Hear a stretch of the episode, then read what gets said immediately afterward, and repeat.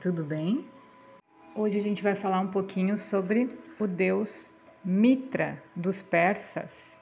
Mitra não foi um avatar de Vishnu, e sim a própria manifestação do Logos deste sistema solar. Portanto, no hinduísmo, Mitra é Helios, o deus Sol. O motivo pelo qual a gente vai falar sobre Mitra é porque ele vem como o homem à terra para acabar com o mau uso do sexo e a depravação, degeneração e abuso em que haviam caído os sagrados atos das bacanais gregas no pandemônio das bacanais romanas, né?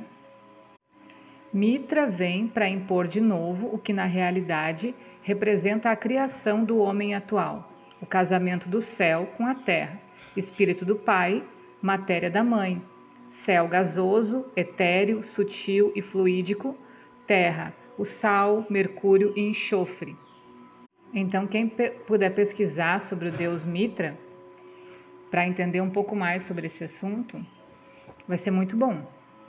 Mitra, montado em um touro, vestindo uma capa que voa no ar, um gorro cônico e cravando um punhal nas costas do lado esquerdo de um touro.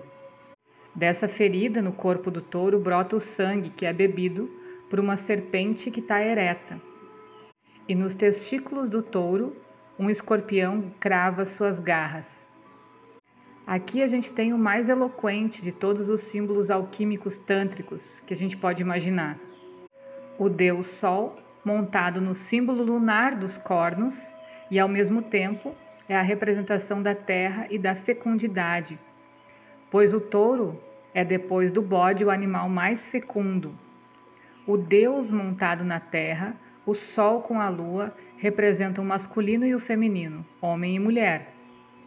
A capa é o símbolo do ar, do vento, atributo divino de voar. O gorro é o símbolo de cima, que nos dá a coroa e que depois se estiliza na mitra papal, que não é outra coisa senão a boca de um peixe, que representa as águas de cima. O escorpião pretende a destruição dos espermatozoides, a castração do homem que derrama no chão a vida quando não procria. E é por isso que a serpente bebe o sangue derramado nas costas do lado esquerdo do touro. Sangue, sêmen, vida, pelo ato da luxúria, da ereção inoportuna, do desgaste sexual. A lança que foi colocada nas costas do avatar Jesus, que faz derramar o sangue e que pretende acabar com a androgenia do divino, pois as costas do lado esquerdo representam em si no homem o lugar de onde foi retirada a costela de Adão e, portanto, sua androgenia. A mulher abraça os dois lados das suas costas na postura do jarro de duas asas que no laboratório alquímico se conhece como frasco duplo pelicano, para usá-lo alquimicamente para destilação repetida. A mulher, nesse gesto, pretende a androgenia que evita o uso ou a necessidade do macho. É um gesto opressão que lhe evita a tentação e o desejo. A Igreja Católica, que afoga a religião de Mitra, pretende interpretar à sua forma o absurdo de que a vida sexual sirva exclusivamente para a reprodução da espécie humana. E daqui desse erro, o não compreender que é o ciclo de nove meses com a natural esterilidade feminina antes de cada parto, praticamente o tempo em que a Terra faz seu percurso em redor do Sol, espaço imprescindível para que nasça um filho do Sol e da Terra. Se considerarmos que esse filho anual representa os quatro círculos da fertilidade, não importando se esses fazem seguidos ou não, a real fertilidade feminina dura 28 anos, quatro ciclos de sete. E aqui, o máximo de filhos que o equilíbrio cósmico deve permitir é o, é o de um dedicado a cada elemento. A criação do mundo está dentro de uma dedicação para todos os reinos, não só para um. Há uma fertilidade dedicada ao reino homem, Deus, Sol e Lua. Há uma fertilidade dedicada aos anjos terrestres, chamados elementais, uma para o reino vegetal, outra para o reino mineral, uma para o reino animal e tem a sexta para a divinificação e a sétima para o descanso. Então, dentro desses sete, desses 28 anos, né, quatro ciclos de sete, a gente cria ou tem possibilidade de criar em cada etapa os elementais para cada reino. Então a gente precisa muito cuidar, o Ayurveda também fala bastante sobre isso, sobre desperdício de energia, né? O orgasmo repetido no homem, que é líquido, provoca simplesmente uma degeneração nas glândulas gônadas e um líquido seminal que resseca a espinha, atrofia o funcionamento encéfalo-raquídico, produz impotências e degenerações. Então vamos tentar condensar essas informações de novo. O sêmen, mercúrio, ao juntar-se com o sal hormonal feminino, tem várias funções. Cria o ouro-sol, quando ao penetrar no útero fecunda o óvulo, cria o ouro branco lunar, andrógeno, quando ambos conseguem o beneplácito de Mercury, do qual provém a divinificação momentânea que nos dá o tantrismo ou alimenta o anima mundi que está em relação com os outros reinos da natureza. Essa função alquímica do espermatozoide, que é a geração de vida, está na fusão desse com o sal feminino. Mas esse sal não está só na lubrificação da secreção vaginal e nos hormônios que ela produz, está no sangue também. Está em si na composição de um organismo alquímico que imita a vida, quando dentro do útero a mãe alimenta o filho e fora dele alimenta com as glândulas mamárias. A mulher em si é um crisol alquímico de transmutar o germe de vida, que é o espermatozoide, em todas as substâncias que alimentam a natureza.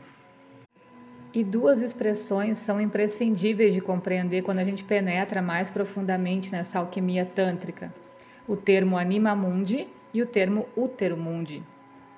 As diferenças entre espírito, ânima e alma, que no cristianismo se encerram em uma só, o que, o que acaba criando confusão quando a gente se refere às ânimas do purgatório, por exemplo, né? de pensar que alguém tivesse alma, passasse por uma condensação, embora essa fosse temporária, complica a vida de quem está estudando nessas matérias e por isso, a gente leva anos para entender que o espírito do homem é a aura, palavra cuja etimologia vem de aurora, ou seja, a luz própria que encerra esse espírito, que é a parte ou colaboração do Pai Céu na criação do homem, onde a terra proporciona a matéria. A aura é o sopro divino e a matéria, o barro, carne da terra. É nessa manifestação que as une a origem da vida. Se o ser animado ou possuidor de espírito, seja no reino que seja, não chega a individualizar-se, ele não passa de ser outra coisa senão a massa para esse caldeirão coletivo, ou que podemos denominar anima mundi, pois nele se encerra o espírito divino ou a egrégora de Deus, que dá direito a que a vida tenha uma conexão com o reino do Pai. Então, a vida é um patrimônio que a terra nos dá, e essa se, se encerra né, no útero mundi. Quando o espermatozoide fecunda o útero, ele se desintegra, multiplicando-se para a criação de formas de vida que atuam em todos os reinos. E é bom que a gente não esqueça que a gente pode despertar os de deuses adormecidos nos outros reinos e que isso somente a gente pode fazer aparentemente, vamos dizer assim, né? E genericamente através do amor. E a gente deve considerar também que pode existir sexo sem amor, mas nunca amor sem sexo. Levando em consideração que o sexo não acontece apenas no ato físico, né? E para que a gente possa chegar ao processo alquímico e oferecer esse germe de vida que nos dá a terra, nunca conseguiremos isso se não dermos a ele um sentido de criação de enxofre alquímico ou corpo andrógeno, E isso cria a maior das reciprocidades e o maior dos segredos. Ok, mas o que a gente quer falar é também sobre carícia e o que a gente entende por carícia, né? Exclusivamente aquele contato físico sobre as partes íntimas ou genitais? Especificamente nessas, particularmente no contato do alento, onde se encerra o segredo do beijo, e normalmente nos movimentos agitados, se esses obedecem a um ritmo de harmonização, como o que produz a dança a dois ou mais pessoas do gênero masculino e feminino, né? Esse ritmo, essa harmonização é que faz como uma hipnose.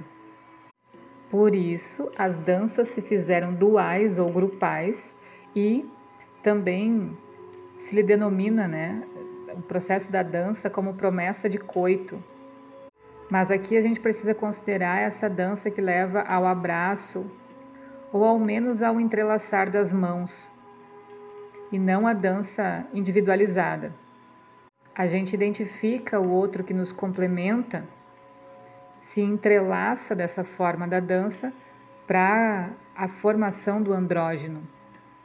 Então a gente pode transmutar o chumbo ou o mercúrio em ouro ou em prata, porém, imprescindivelmente a gente precisa da união de um agente masculino e outro feminino para chegar a esse sol, essa lua de ordem andrógena.